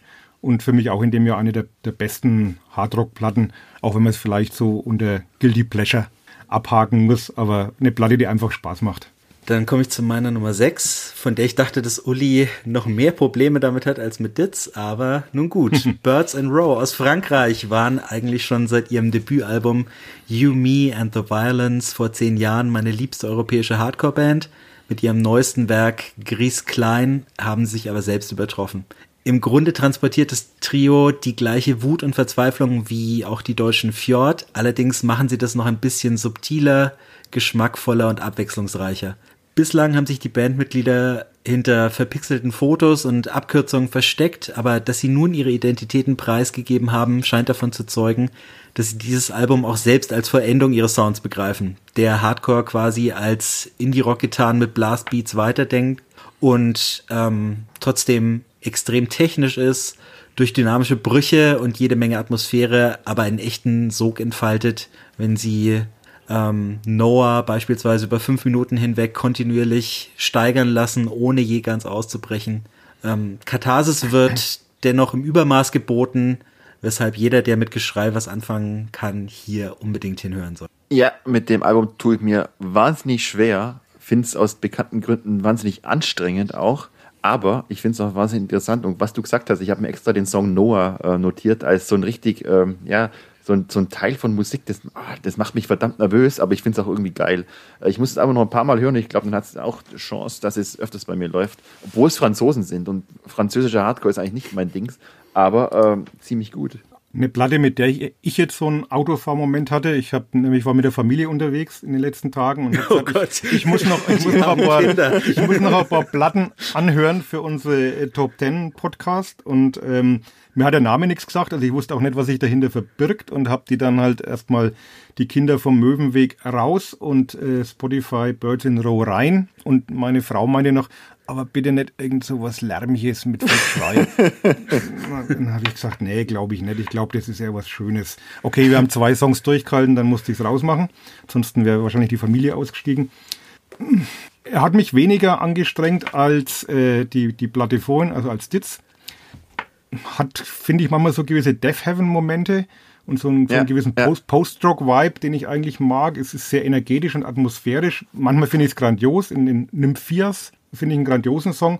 Auf Dauer ist es mir dann aber auch hier wieder ein Tick zu viel Screamo und, und Geschrei. Und mehr so Verschnaufpausen wie zu Beginn in, in Trompe-l'œil wären ganz nett gewesen. Aber ja, wer es mag. Wir haben dann wieder Möwenweg weitergehört. Ich glaube, deine Nummer 6 mögen dafür umso mehr Leute, Uli. Sechs. Ich muss immer ein bisschen hin und her scrollen hier. Ja, jetzt, muss ich, jetzt hatte ich ja gehofft, dass da schon jemand anders was dazu sagt. Ja, es ist Wet Rag mit ihrem selbstbetitelten Debütalbum. Ähm, Duo von der Isle of Wight hat ja schon 2019, glaube ich, kam der erste Song raus, Cheslong. Äh, 2021 dann so richtig durchgestartet, auch mit Wet Dream und diesen dazugehörigen skurrilen Videos und haben da einen Hype entfacht und eine Erwartungshaltung, die man eigentlich fast nicht mehr erfüllen konnte. Und wir waren dann auch ein bisschen skeptisch beim Album, ähm, was jetzt auch wirklich nicht über die ganze Strecke diese Hitdichte halten konnte. Aber ich finde es trotzdem für ein Debütalbum extrem unterhaltsam, äh, erfrischend frech und ähm, hat seinen Platz in den Top Ten auf jeden Fall verdient, auch wenn es vielleicht ein One-Hit-Wonder bleiben sollte. Also ich habe mich erstaunlich wenig satt gehört. Ich dachte erst, äh, ich habe äh, schneller keine Lust mehr auf die Platte, aber die funktioniert immer noch. Philipp, du sagst später vielleicht noch was? Ach was, ich sag's jetzt gleich. Ähm, denn an Red Leg hat halt heuer nichts vorbeigeführt. Einfach ein hinreißendes Duo, das live einen noch ja, viel höheren Schockverliebtheitsfaktor hat. Und ähm, klar, ja, Uli hat schon recht und wir haben es auch im Podcast gesagt, dieses Debüt äh, findet den Indie-Rock sicherlich nicht neu, macht halt aber ja höllisch Laune mit dieser Süße, mit der Rotzigkeit, mit der Cleverness und auch mit der, ja, mit der Versautheit. Und es ist kein Album äh, bei mir heuer auf mehr Heavy Rotation gelaufen. Red Leg, danach Afghan Wicks, das war's dann. Und ja, ich, ich liebe Rianne und Hester dafür und ich freue mich sehr auf Album Nummer 2, das ja hoffentlich bald kommt. Und ich bete, dass ich das genauso gut finden werde und dass es kein One-Hit-Wonder bleibt. Also ich habe ja den Verdacht, dass die Mädels so sympathisch sind und ihre Hits so unwiderstehlich, dass die komplette Kritikerwelt übersehen hat, dass ein Drittel dieses Albums Filler sind. Es Uh. ist natürlich trotzdem noch super, das gebe ich zu, aber ich mache mir auch ein bisschen Sorgen um die Zukunft, wenn sich der What the fuck Faktor so ein bisschen abgenutzt hat und sie alleine mit den Songs überzeugen müssen, weil ein zweites Chase Long können sie eigentlich nicht bringen, das würde automatisch wie ein Abklatsch wirken. Ich hoffe aber, dass sie mittlerweile groß genug sind, um das dann wegzustecken. Also meinen guten Willen haben sie nicht verloren. Super Platte habe ich gerne auf Vinyl, aber kein Top Ten Album. Und dann sind wir bei deiner Nummer 5, Philipp. Schon bei der 5. Ja, ähm, wer jetzt eine standesgemäße und perfekte Kritik äh, für das selbstbetitelte Album von den Nerven aus Esslingen hören will, der soll sich dann eben Ulis Review in Podcast-Folge Nummer, ich weiß nicht mehr, 9, 10, sowas anhören. Ähm, ich habe dazu nur noch eine persönliche Anekdote. Äh, letzte Woche im Auto abends, äh, Driving Home for Christmas, fast Richtung Esslingen, aber ich bin ja bayerischer Schwabe, äh, da ließ ich das Album laufen und da singt meine Achtjährige irgendwann lautstark und ich dachte irgendwie, in Europa stirbt man nie. Äh, erstaunlich, wie euphorisch eine Platte äh, auf manche wirken kann, die es noch nicht wirklich verstehen. Aber ja, das Album ist ein Runterzieher, wahrscheinlich der Runterzieher des Jahres, oder nee, es ist der Runterzieher des Jahres und einer der besten deutschen Runterzieher seit Jahrzehnten. Einfach nur stark und die Nerven gehören mit dem Album für mich jetzt zu den wichtigsten Band dieses Landes. Ja, definitiv ein Riesenschritt für diese Band, die mir auf Platte bisher immer ein bisschen zu dröge waren, im Gegensatz zu ihren Live-Auftritten. Extrem tightes Songwriting, eingängige Melodien, wenn auch vorgetragen mit recht limitierter Stimmlage. Ist es jetzt die Rettung deutscher Rockmusik? Vielleicht nicht, aber einen Puls hat sie zumindest wieder. Danke, Dine. Soll ich jetzt oder dann? Mach dann. Okay. Wir wollen ja gewisse Ende auch Überschneidungen. noch was zu sagen haben. Ähm, okay, dann bin ich jetzt bei meiner Nummer 5 und tatsächlich die zweite belgische Band in unserem Top 10. Brutus, die kommen aus Flämisch-Brabant und sie sind ein Trio um die singende Drummerin Stephanie Mannertz. Sie machen eine Mischung aus Post-Rock, Post-Hardcore und Math-Rock. Es steckt aber auch einiges an Metal und Punk in ihrer DNA und ihr Album Unison Live ist nach den schon sehr guten Burst und Nest, ähm, wie gesagt, das dritte Album in neun Jahren Bandgeschichte und es ist ihr Bestes geworden. Ähm, klingt grob zusammen, kurz zusammengefasst so, als würde Björk eine Black Gaze Band fronten. Ähm, es ist unglaublich emotional, mitnehmend, majestätisch, wie sich die Riffs auftürmen. Und ähm, Stephanie Mannertz ist ein äh, ein Phänomen, wie man so Schlagzeug spielen kann und dabei sich derart die Seele aus dem Leib singen kann, wie zum Beispiel schon in der ersten Minute von Chain Live, dass man, dass ich mal in die Spotify-Playlist packe, ist mir unverständlich, wie das überhaupt nur physisch möglich ist. Unglaublich intensiv, die besten Melodien, die sie bisher gemacht haben und ähm, entzieht sich jeder Genre-Deklarierung, auch wenn man erkennt, welche ähm, Einflüsse eben vorhanden sind. Hat mich weggeblasen. Weggeblasen hat es mich nicht, aber ich bin ein großer Fan geworden von äh, Drummerin Stephanie und ich freue mich wahnsinnig, wenn die nächstes Jahr bei Rock'n'Park äh, spielen werden, weil es könnte auch so eine neue Lieblingsband von mir werden. Anscheinend habe ich jetzt ein Faible für belgische Bands auf einmal entwickelt. Ich fand den, den Vorgänger Nest fand ich schon sehr gelungen. Ähm, bin, bin deiner Meinung, Max, das beste Album bislang. Ähm, der Opener Miles Away hat mich ein bisschen überrascht erstmal, weil es ja doch so wenig auf eine falsche Pferde führt. Aber ähm, tolle Kombination aus, aus Post-Metal, Hardcore, Shoegaze und lebt halt, hast du alles schon gesagt, von diesem manchmal cleanen, manchmal rotzigen, aber halt immer sehr extrem emotionalen Gesang von Stefanie Mannertz. Und ja, so Victoria und Liar waren so meine Highlights dieser Platte, die ich mir auf jeden Fall auch noch zulegen werde. Und deine Nummer 5 besitzt du schon, weiß ich. 5 besitze ich schon, ja. Togotronik, nie wieder Krieg gab Zeiten, da war eigentlich jede, jede Tokotronic-Platte so ganz automatisch ein sicherer Anwärter auf dem Top-10-Platz. Gab dann aber auch Phasen, in denen die Band so ein, zwar ein liebgewonnener Begleiter durchs Leben war und auch nie wirklich schlecht, aber eben nicht mehr ganz so prägend und manchmal war es mir auch ein bisschen zu prätentiös. Und mit Nie wieder Krieg haben sie mir jetzt aber auf, auf ganzer Linie zurückgewonnen, also sowohl textlich als auch musikalisch. Finde, die Platte hat sehr poetische Momente, wie das Duett von Dirk von Luftzow mit Soap in Skin, alias Anja Plaschk, ich tauche auf, rockt dann teilweise wieder erfrischend geradeaus, wie bei Komm mit in meine freie Welt, hat wieder diese Slogan-tauglichen Instant-Hits, ich hasse es hier, Jugend ohne Gott gegen Faschismus. Kurz, wir haben es ja ausführlich besprochen, für mich das beste Tokotronic-Album seit Schall und Wahn und vielleicht sogar seit dem Weißen-Album. Ich warte noch. Ich muss auch noch warten. Weshalb wir bei deiner Nummer 4 sind, Philipp. Das geht aber schnell. Meine Nummer 4 ist Wet Leg und ich habe meine Hymne schon äh, auf sie losgelassen. Bei mir auf der Nummer 4 sind Black Country New Road mit Ants from Up There. Und ähm, das ist eine britische Band, die sich auch jeder Genrezuschreibung entzieht. Sie wurden 2018 in London gegründet und mit ihrem ersten Album For the First Time konnte ich 2021 nichts anfangen und ihr Neues hat mich umso mehr ähm, gefangen genommen, muss ich es nennen. Ähm, meine ausführliche Review hör, kann man nachhören in Folge 2, deshalb ähm, möchte ich mich nicht zu sehr wiederholen. Es ist eine Mischung aus Post-Rock mit Jazz und Klassik-Elementen, ähm, die sich jedem typischen Strophe-Refrain-Schema ähm, entzieht. Am ersten ähm, höre ich ja Slint raus, wenn sie Klassik machen würden. Und ähm, es war, auch wenn es keine klassischer Emo-Rock ist, eine Platte, die mich emotional auf ruhige Weise extrem mitgenommen hat. Schade, dass der Sänger ähm, Isaac Wood gleich nach Release ausgestiegen ist. Ich habe aber gelesen, dass ihre Live-Auftritte auch danach ähm, extrem gelungen sein sollen. Ich hoffe, ich komme demnächst noch in den Genuss und ähm, viel mehr möchte ich jetzt eigentlich nicht ergänzen, weil ich damals schon alles gesagt habe. Es ist ähm, extrem experimentell und sicherlich nicht für jedermann, aber wer sich darauf einlässt, der wird hier ähm, extrem unvorhersehbare und ja, mitnehmende Momente finden. So eine typische Platte, die ich nach dem ersten Hören sofort wieder wegschmeiße und sage, ach, das ist so Kunststudentenmist oder was weiß ich. Aber dann habe ich es gestern nochmal gehört und bin dazu eingeschlafen und das meine ich als Kompliment, denn ich fand es sowohl anregend auf einmal als auch irgendwie beruhigend, obwohl da jazzige Sachen vorkommen und ich hasse Jazz. Aber ich habe es, glaube im Podcast damals ziemlich zerrissen, finde es aber jetzt spannend. Ja, spannend ist so ein nicht seines Adjektiv, aber ich glaube, ich gebe Black Country New Road nochmal eine Chance. Und nicht bloß, weil es bei dir in der Top 10 gelandet ist, sondern weil ich gestern gemerkt habe, dass die Band mir vielleicht doch noch zusagen könnte. Geht mir ähnlich. Also mit dem Vorgänger konnte ich auch nichts anfangen. Deswegen hatte ich auch ein wenig Berührungsängste mit der Platte, aber habe dann natürlich die Kritiken gelesen und habe mich darauf eingelassen. Müsste mich vielleicht noch ein bisschen mehr darauf einlassen.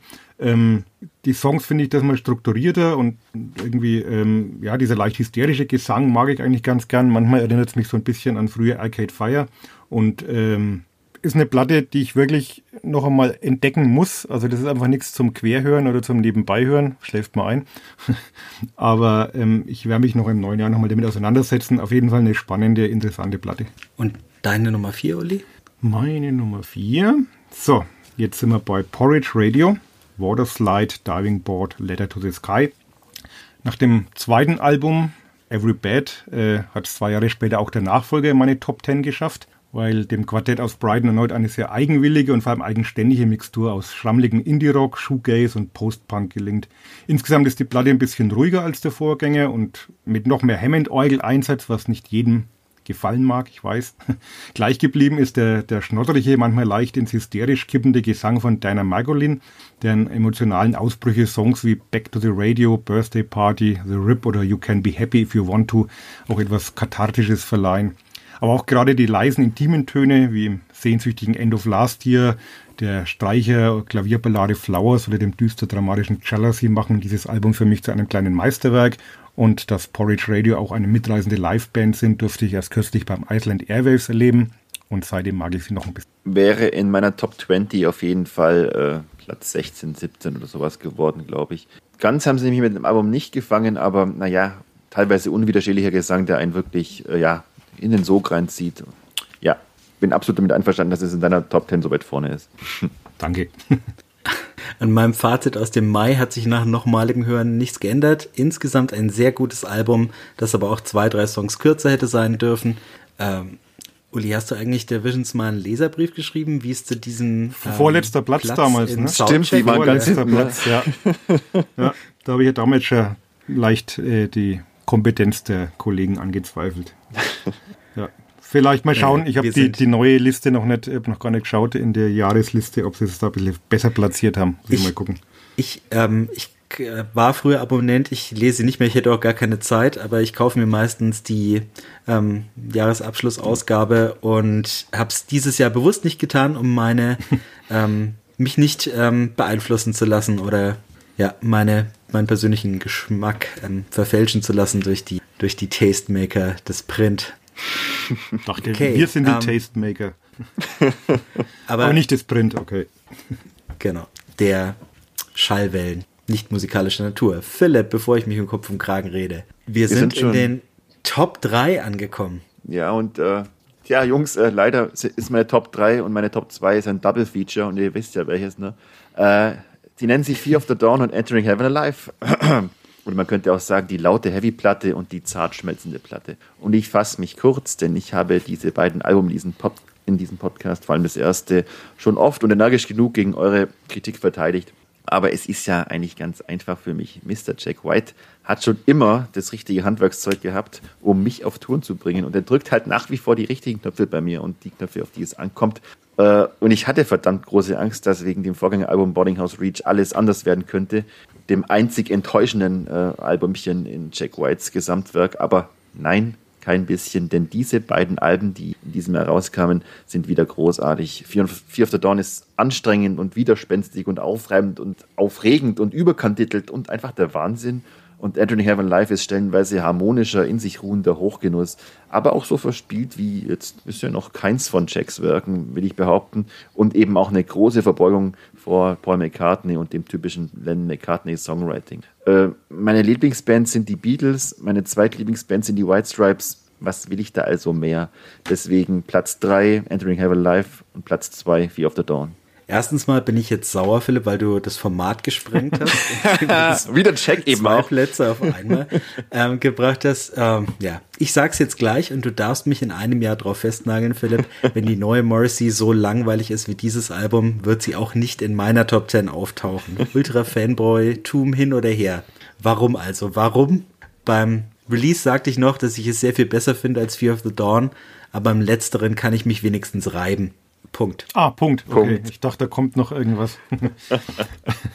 ähm, Mir fehlen die Worte. bei, bei mir hat sich leider auch nicht sehr viel geändert. Ich finde äh, Fear of the Dawn immer noch viel zu anstrengend und bei mir drückt Jack White einfach ein paar Knöpfe zu viel.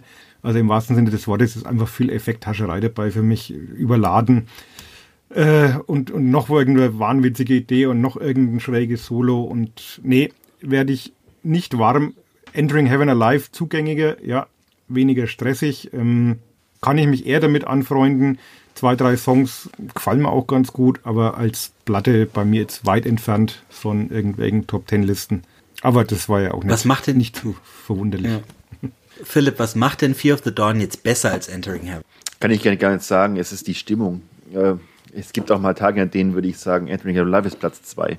Ähm, aber Fear of the Dawn ist einfach so ein Album. Ah, das geht ab wie Schnitzel. Äh, das, ich ich finde es manchmal unfassbar, was ich immer, ich höre es immer wieder, was ich dann noch entdecke und was ich noch entdecke. Ah, er macht es einfach richtig. Und er traut sich halt auch. Und ja, es ist anstrengend, aber ich finde es halt auch wahnsinnig interessant.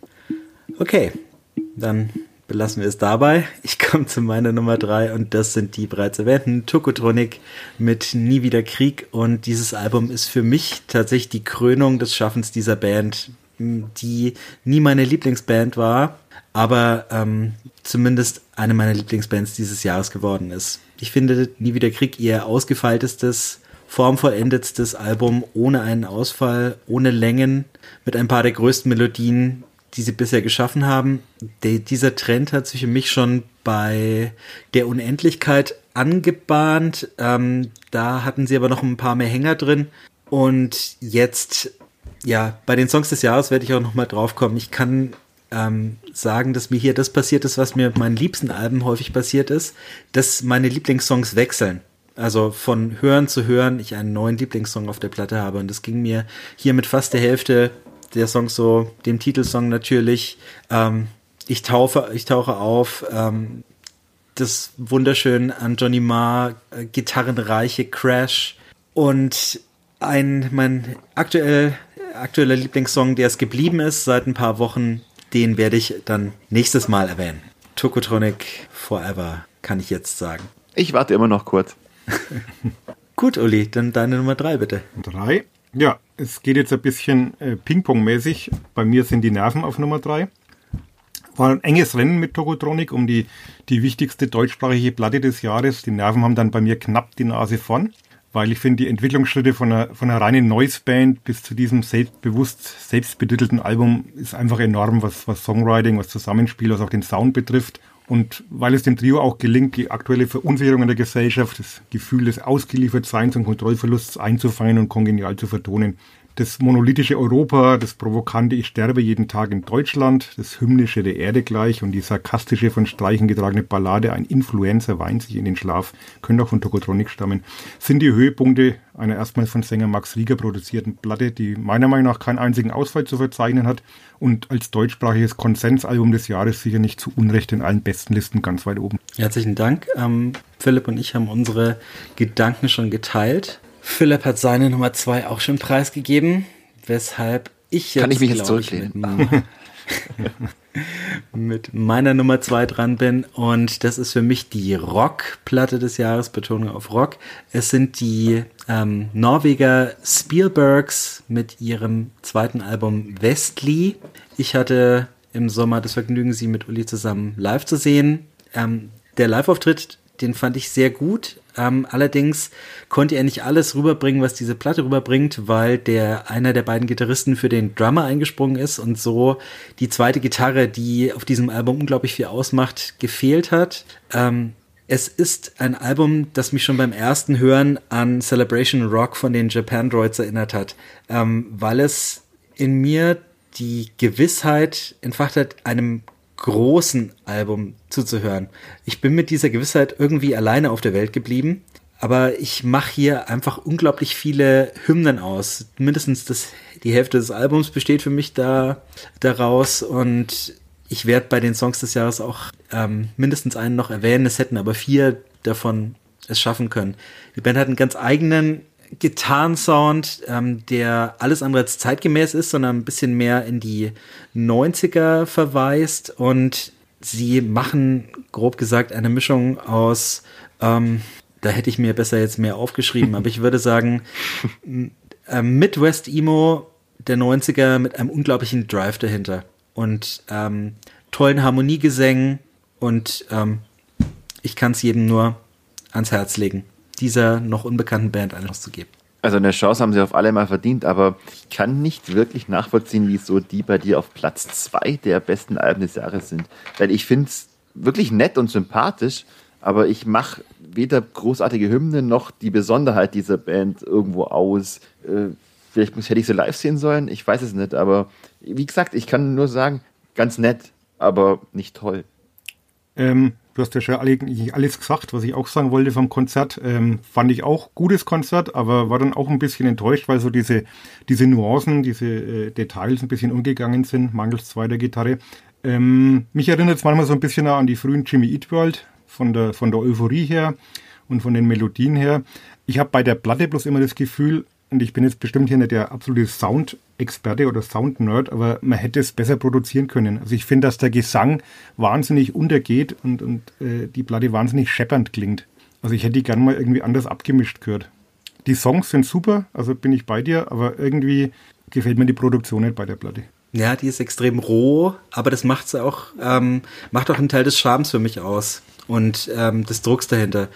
Ähm, ja, ich, ähm, ich habe mich ja schon ähm, zu Beginn dieses Podcasts äh, vor fast einem Jahr als alter Emo geoutet und ich denke, das erklärt dann auch die Platzierung dieser Platte. Trifft einfach direkt in mein Herz. Ja, gut.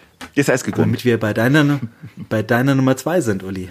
Ach ja, weil der, der schon. Gut, dann sind wir bei Nummer zwei. Ähm, und weil die auch ins Herz trifft. Ja. Ähm, Gang of Youth, Angel in Real Time, hat es bei mir wirklich auf Platz zwei geschafft. Ähm, danke, Max, eine Entdeckung, die ich dir zu verdanken habe. Und für mich so meine, ich habe ja immer so meine persönlichen Platten aufgelistet. Für mich ist die persönliche Popplatte des Jahres. Tolle Melodien, pompöse Arrangements und dann diesen, diesen hymnischen Pathos, der manchmal so ein bisschen an U2 oder Simple Minds zu guten Zeiten erinnert, wohlgemerkt. Also äh, kein, kein schlechtes äh, Urteil, sondern wirklich, was ich eigentlich mag. Und dazu kommt eben dieser, dieser erwähnte World Music Touch mit diesen Maori-Gesängen, die da eingebettet sind. Ich finde mit äh, The Angel of 18th Avenue ein, ein Hit des Jahres dabei, habe ich ganz oft gehört in dem Jahr. Und muss sagen, nachdem ich sie live gesehen habe bei Rock im Park zur undankbaren Mittagszeit auf der Haupttribüne, oh, Haupt, Hauptbühne, nicht Haupttribüne, Ach, der Sportreporter kommt wieder durch, auf der Haupttribüne.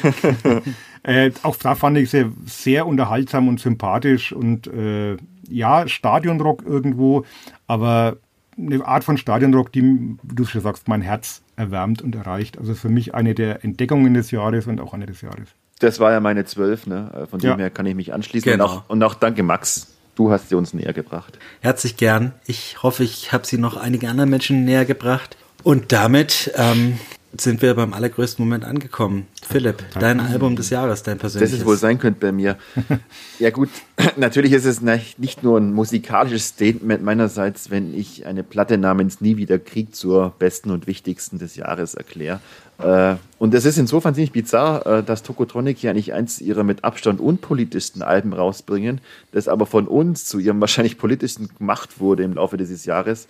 Und es wäre mir und vor allem den Ukrainern wahrscheinlich lieber gewesen, diese Platte wäre unpolitischer geblieben.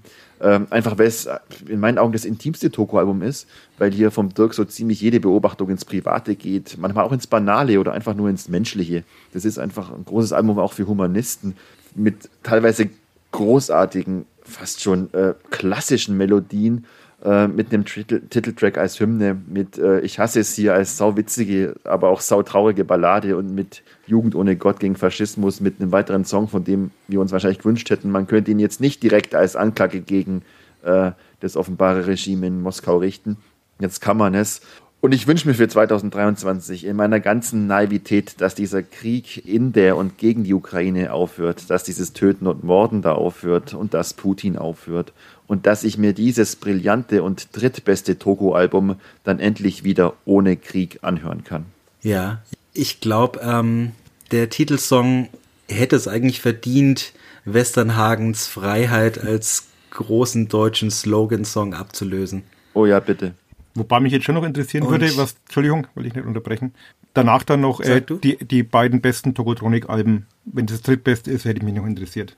Aber mach du erst. Ja gut, die, die, da, da wechsle ich von Jahr zu Jahr, aber zurzeit ist es das Debüt, denn ich finde, digital ist besser, habe ich wiederentdeckt als großartigen Spaß und äh, Kapitulation. Danke. Aber Also da, kommt auch, da kommt auch Schall und Wahn mal rein und ab und zu sogar das weiße Album, das ich aber nicht so toll finde. Naja. Ja, mir war die Berlin-Trilogie immer ein bisschen zu spröde und ich finde, sie entdecken jetzt wirklich den Pop für sich, ähm, in, ohne es irgendwie an Gitarren mangeln zu lassen. Das sind gerade wirklich die liebsten Tokotronik für mich persönlich. Und was mir das liebste Album persönlich dieses Jahr war, ähm, das war Blue Rev von Always. Ein Album, das der Uli schon ein bisschen angerissen hat. Ich habe es ausführlich reviewed äh, im vorletzten Monat. Genau, im Oktober, ähm, wo man dann meine Gedanken zu den Details hören kann. Ansonsten ist dieses Album weiter für mich gewachsen. Ich habe es wirklich nicht, ähm, anders als der Philipp zumindest, oder, ähm, mit jedem Hördurchgang ist es für mich nicht flacher geworden, sondern ich entdecke immer noch Kleinigkeiten hier und da und bin keinem der Songs müde geworden. Es offenbaren, äh, offenbaren sich noch viel mehr Hits, als ich am Anfang vermutet habe. Und ich möchte jetzt hier mal die ganz große These aufstellen und sagen, das ist eins der besten Jangle-Pop-Alben aller Zeiten. Oh. Ja, sage ich jetzt, hau ich jetzt einfach mal so raus, diese These. Ähm, wirklich äh, Hit an Hit, ohne Ausfall und das auf 14 Songs. Und bei den Songs des Jahres werde ich sie auch wieder erwähnen. Ich finde ja, ich finde ja sehr schön, dass in deiner Liste so eine Band wie Always in einer Reihe steht mit Birds in Row oder, oder Ditz. Das finde ich macht aber auch diesen Podcast aus. Also mir geht's ja genauso. Ich, ich mag Lärm, ich mag Schönklang. Das kommt immer auf die Umstände an. Aber ich finde es irgendwie schon lustig. Aber Free of the Dawn magst du nicht. Na, das alles hat seine Grenzen. Uli, was ist Ja, dein Album des Jahres muss ich, ein wenig, 2022? muss ich ja wenig mit euch schimpfen. Ähm, ich habe das einzige Album des Jahres, das in euren Top 10 nicht auftaucht. Dafür ist es mein Platz Ja, äh, 13. Platz 13, aber also, And You Will Know Us by the Trail of Dead. Nummer 10, Number 10, Bleed Here Now. Nee, Number 11 ist es schon, elfte Album. Elf, ja. nummerieren ja durch inzwischen. Ein Koloss von einem Album mit 22 Songs inklusive diverser Interludes und über 70 Minuten.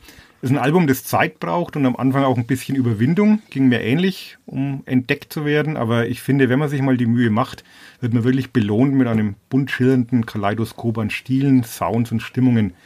Mal episch wie im über elfminütigen Taken by the Hand, mal kurz und knackig wie in den knapp zweieinhalb Minuten der mit kompatiblen Hymne Salt in Your Eyes. Es ist diese virtuose Mischung aus Punk, Hardrock, Post-Hardcore, Prog, Psychedelic, gönnt sich auch immer wieder in kleinen Hits wie Field Song und Penny Candle ein paar schillernde Popmomente. Nebenbei ist noch Platz für sakrale Chöre, für Streicher-Zwischenspiele, für Spoken Word und Geräuschpassagen, für eine Akustikballade. Also man könnte dem Album sicher eine gewisse Heterogenität und fehlende Stringenz vorwerfen, aber für mich ist gerade dieser Abwechslungsreichtum, der Bleed Now, übrigens genialer Titel, Grüße an die Gallaghers, so spannend und unterhaltsam macht und vor allem ist es auch ein Plädoyer für das Albumformat, weil die Songs eben nur in ihrer Gesamtheit funktionieren und sich auch irgendwie gegenseitig ergänzen und nur die Platte in ihrer Gesamtheit so ihre ganze Strahlkraft und Wirkung entfaltet, als wenn man jetzt einzelne Songs rausnimmt. Und ich äh, mag Trail of Dead schon von Anfang an, äh, auch ganz oft live gesehen, auch heuer wieder live gesehen. Live ist es nochmal was ganz anderes bei der Band, weil sie da doch ziemlich brachial zu Werke gehen und viele von diesen Nuancen äh, untergehen leider. Aber von der Platte her ist das für mich eine ihrer drei besten Platten. Ich glaube, ich hatte es damals bei Kurz und Gut, ne? Ja, ja. Ja. Das ist natürlich dem Album überhaupt nicht angemessen und nur kurz und gut, aber ich habe es immerhin auf Platz äh, 13. By the way, weil wir es vorhin von, noch was dazu sagen? von, von teuren Platten hatten, glaube ich, meine teuerste Platte in dem, in dem Jahr, weil die hat über 40 Euro gekostet. Aber sie ist wert. Was sind denn deine liebsten äh, drei Alben? Madonna, Das haben sie ja auch live äh, gespielt vor zwei Jahren in der Gesamtheit. Und Tower of the Dead, wenn ich jetzt spontan Oh, sagen müsste. Okay. Okay.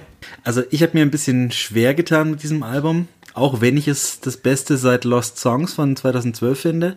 Einerseits kämpfe ich mit der Länge und dass es zur Hälfte aus eher nichtssagenden Interludes besteht für mich. Ähm, dann noch mit seiner mangelnden Kohärenz, dass ich da teilweise ein bisschen das Gefühl der Beliebigkeit breit macht, wenn auf einen Hardcore-Song wie Kill Everyone direkt eine eher plätschernde Akustikballade wie Growing Divide folgt. Das Album hat seine Highlights definitiv. Ich mochte besonders viel Song, Penny Candle, Contramundum, Salt in Your Eyes und ganz äh, gegen Ende Millennium Actress.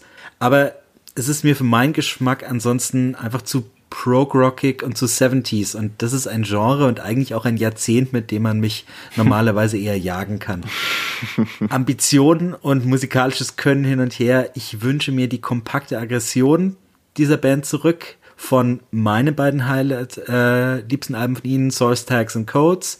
Und mir fehlen auch die ganz großen Pop-Momente, die sie auf Worlds Apart hatten. Das Oh, sind meine Walter beiden Part stimmt. Ja. liebsten Trail of Death. Und das beschließt unsere Top 10.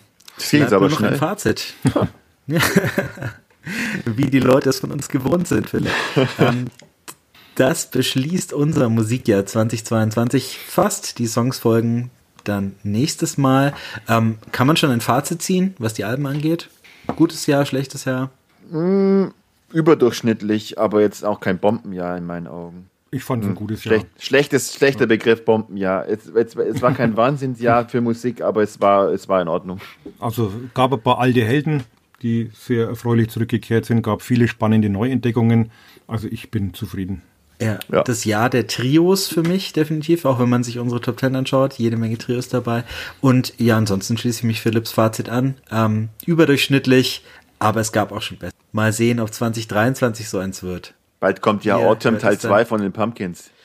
Hier, Mensch, jetzt, äh, der Philipp möchte schon einen ähm, Vorgeschmack auf Oh shit, das, oh, das habe ich gar nicht gesehen. Sorry, sorry. Die nun folgt geben. Future Noise. Die Erscheinungen des Januars stehen bereits fest. Am 30.12. diese Woche kommt sogar noch ähm, das neue Album der ähm, zurechtgeschrumpften, wiedervereinten Jupiter Jones. Die Sonne ist ein Zwergstern. Auch wenn die jetzt eher Popmusik machen, ich werde es mir trotzdem anhören. Die ersten beiden Alben dieser Band haben mir damals als Hot Water Music Fan viel bedeutet. Am d- äh, 6. Januar kommt die neue Iggy Pop, Every Loser. Am 13. Januar folgen The Subways mit Uncertain Joys, Circa Waves mit Never Going Under und Gas Coombs von Supergrass mit seinem Soloalbum Turn the Car Around. Am 20.01. kommt das erste Guided by the Voices Album des Jahres 2023. Das erste von sechs wahrscheinlich. Mein Tipp, äh, La La Land heißt es. Und We Are Scientists gibt's auch noch, die bringen Lobes. Am 27. Januar folgen die ähm, Rocker von White Reaper mit Asking for a Ride und Fucked Up mit One Day, bevor Billy Corgan den Monat am 31.01. abschließt. Ähm, wir sind schon ganz hoffnungsvoll bezüglich Atom 2. Mit einem Feuerwerk der guten Laune. Philipp bewirbt sich jetzt schon für die Review. Dass drei sind, muss, glaube ich, jeder mal ran. Mal sehen, ob wir es überhaupt machen. Das war's ähm, für unsere letzte Folge dieses Jahres. Ähm, ich möchte die Gelegenheit nochmal nutzen und euch beiden auch nochmal mündlich danken dafür, dass ihr das jetzt hier zwölf Monate mit mir durchgestanden habt, so viel ähm, Herzblut und Schweiß investiert habt. Und Tränen. Und unseren HörerInnen und Tränen ähm, gab es jedes Mal. Und unseren HörerInnen möchte ich auch für ihre Geduld mit uns und unseren ausschweifenden Ausführungen ähm, ja, Danke sagen. Es gibt uns auch nächstes Jahr, hoffe ich, und übernächstes und so weiter. Und ich sage danke, Max, gemacht. unserem, unserem Fährmann durch die oft trüben Gewässer des, des äh, Indie-Meeres und äh, Uli als, äh, wie sagt man, äh, dem Typ, der auf dem, auf dem Schiff sitzt und Seemanns äh, Garen von sich riecht. Elder Statesman Mit der. Holzbein und äh, Ja, war mir auch eine Ehre mit euch und ein Vergnügen. Jedes Mal. Und solange Euch- Jack White Platten, Platten rausbringt, werden wir sicherlich weitermachen. Kein Kommentar und euch allen einen guten Rutsch erstmal. Macht's gut. Dir, dir auch. Ciao, ciao. Ciao.